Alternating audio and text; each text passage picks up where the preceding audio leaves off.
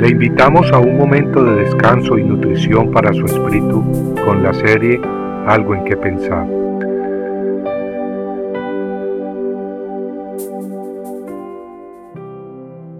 Arrancados de la tierra prometida. Jehová te dispersará entre todos los pueblos, de un extremo de la tierra hasta el otro extremo de la tierra. Deuteronomio 28:64. Dios escogió de entre toda la humanidad a un hombre de fe, a Abraham, y lo sacó de su tierra y de su pueblo idólatra, de Ur de Caldea, para llevarlo al territorio de Canaán. Aunque Abraham no tenía hijos, Dios le prometió una gran descendencia, la cual heredaría la tierra prometida. Abraham le creyó a Dios quien le dio a Isaac el hijo de la promesa. De Isaac nació Jacob, llamado después Israel. De Israel nacieron doce varones, los cuales se convirtieron las cabezas de las doce tribus de Israel. El pueblo de Israel, antes de heredar la tierra prometida, estuvo en Egipto, donde fue esclavizado de acuerdo a la revelación que Dios le dio al mismo Abraham, antes que todo esto ocurriera.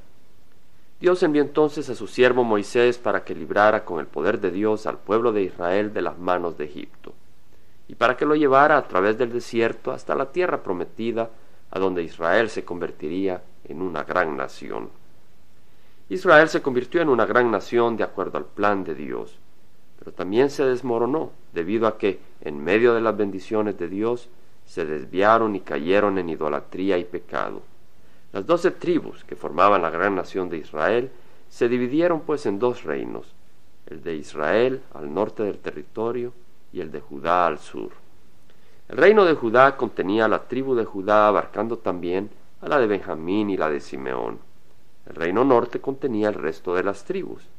Este reino, el reino norte, es mencionado muchas veces simplemente como Israel o Efraín, mientras que el reino sur es mencionado como Judá.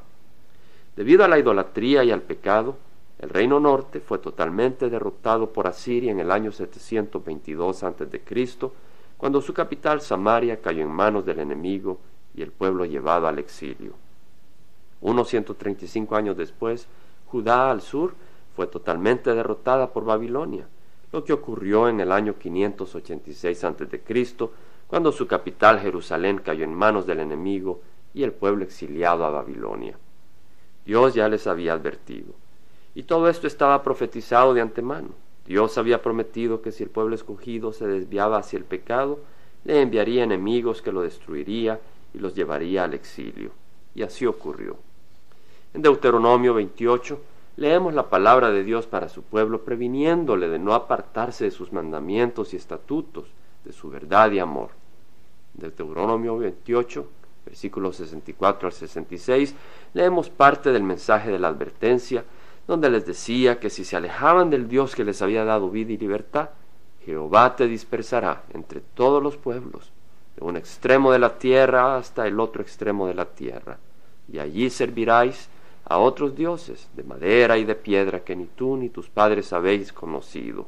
Y entre esas naciones no hallaréis descanso, y no habrá reposo para la planta de tu pie, sino que allí Jehová te dará un corazón temeroso, desfallecimiento de ojos y desesperación de alma, y tendrás la vida pendiente de un hilo, y estarás aterrado de noche y de día, y no tendrás seguridad de tu vida.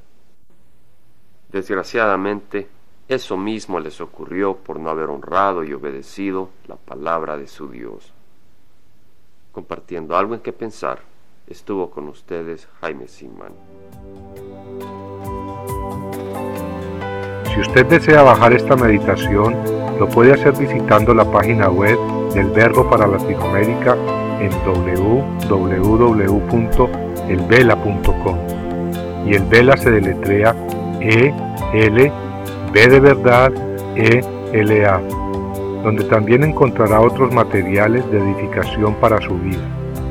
Puede también escribirnos al Vela Pio Voz 1002 Orange, California 92856, Estados Unidos. Dios le bendiga.